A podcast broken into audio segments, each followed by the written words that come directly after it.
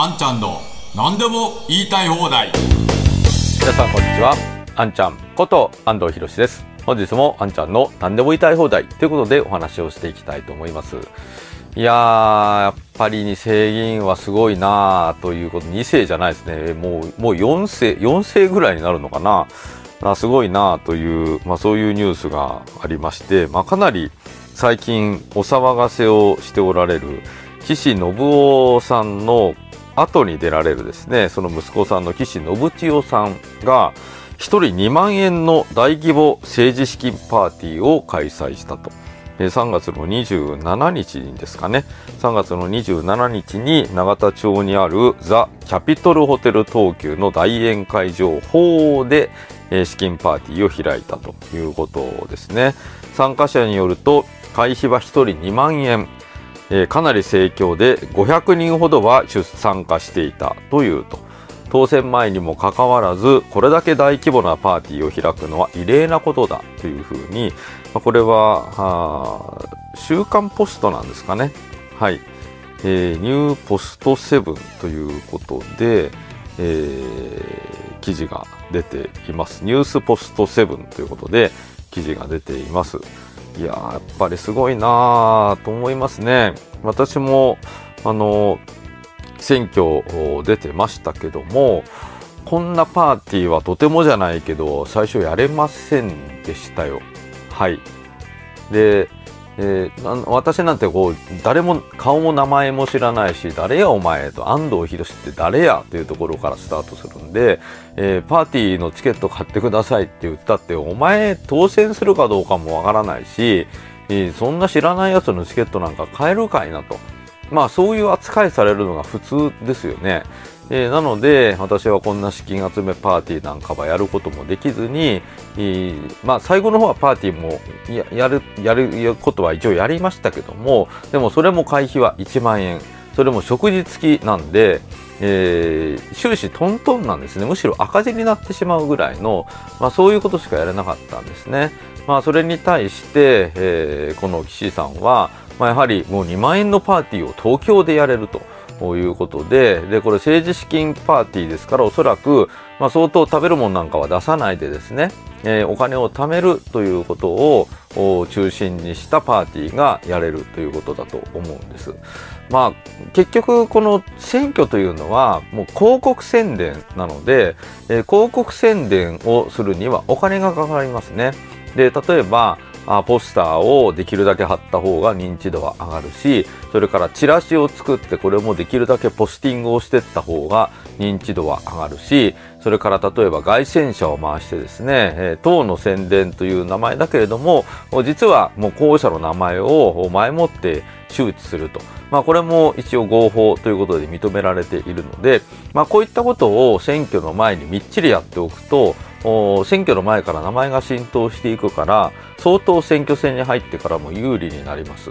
えー、そしてこれらをやるにはやっぱりお金がいるんですね。なので、えー、お金がある人はどんどんポスター作ってどんどんビラ作ってどんどんこれをポスティングしていってポスティングするのも有料の業者にこう頼めると。ということになりますし外線車を回すにしてもいろんなとこからレンタカーを借りてきて、えー、これもガソリンはいりますしそれから運転手さんに払う日当とかもいりますから、まあ、そういったものにもお金を使っていけば、まあ、どんどん名前が浸透していくわけです。で、まあ結局岸さんといえば、まあその山口県の地元ではもう岸というだけで名前は知れ渡っているから、まあ地盤もあるし、看板もあるわけですよね。講演会組織があってそして名前がある程度知れ渡っているということで。でそこにカバンと言われるお金の部分も、まあ、このように政治資金パーティーを東京でしかも2万円の会費でやって、えー、参加してる人だけでも500人いると、まあ、参加していない人もおそらくいるでしょうから、まあ、相当お金を集める力がもうすでについてるっていうことで、まあ、やはりまあ、こういうニュースを見ると私みたいに世襲でもないポットででや出てる人とこの世襲の人とはもうもうスタートラインから切ってもスタートラインからしても圧倒的に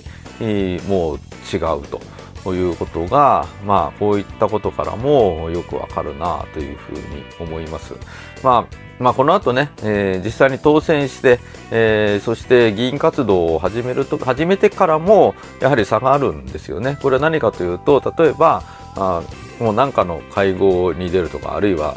何かこう発言をするとかねあるいは先輩に引き上げてもらうにしてもいやお父さんにはお世話になったからねというところで、えー、もう全然だって先輩議員はみんなもう知ってるわけですよ。ね、ああの人の息子さんだなっていうことで自分から挨拶に行かなくってももうすでに認知されてるわけですね。えー、こちら側は誰も知らないのでこっちから挨拶行かないと誰やお前？というところからあ始めなきゃいけないし、えー、それで別に僕の親族とかあ父親とかに誰もお世話になっていないので、えー、こいつを引き上げる必要もないわけですよね。まあ、そういった意味でももう全然そういったところで、えー、格段の差があるということなんですね。まあ、こういうニュースを見るとやっぱり世襲っていうのはあ今のこの日本の選挙制度の中ではものすごい強いなっていうことを改めて感じますし、まあ、そうなってくると結局、えー、庶民の痛みをわからないまんま政治家になっていって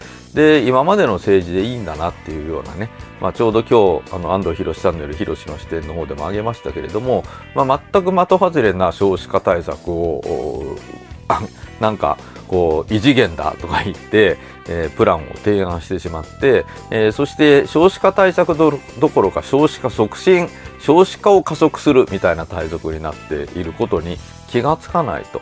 まあそういう政治が実行されてしまうということになっている。まあそこにつながっているような気がするんですね。まあこの岸信千代さんという人がどういうどういう人か僕全然知りませんし、まあこういったスタートラインをうまく活かしながら国民のための政治をやってくれる。そういう人であるという可能性も否定はしませんけれども、ただやっぱりそのそうじゃない立場の人とはえー、全然もうスタートラインから違うなっていうことは、まあ、改めて、えー、痛感をしたというかね、まあ、こういうニュースを見るとやっぱり全然違うなっていうことを感じさせていただきました。まあ、こういうことはなかなか自民党の現職の衆議院議員の時は言えなかったですけれども、まあ、本当にね、全然違うんですよ。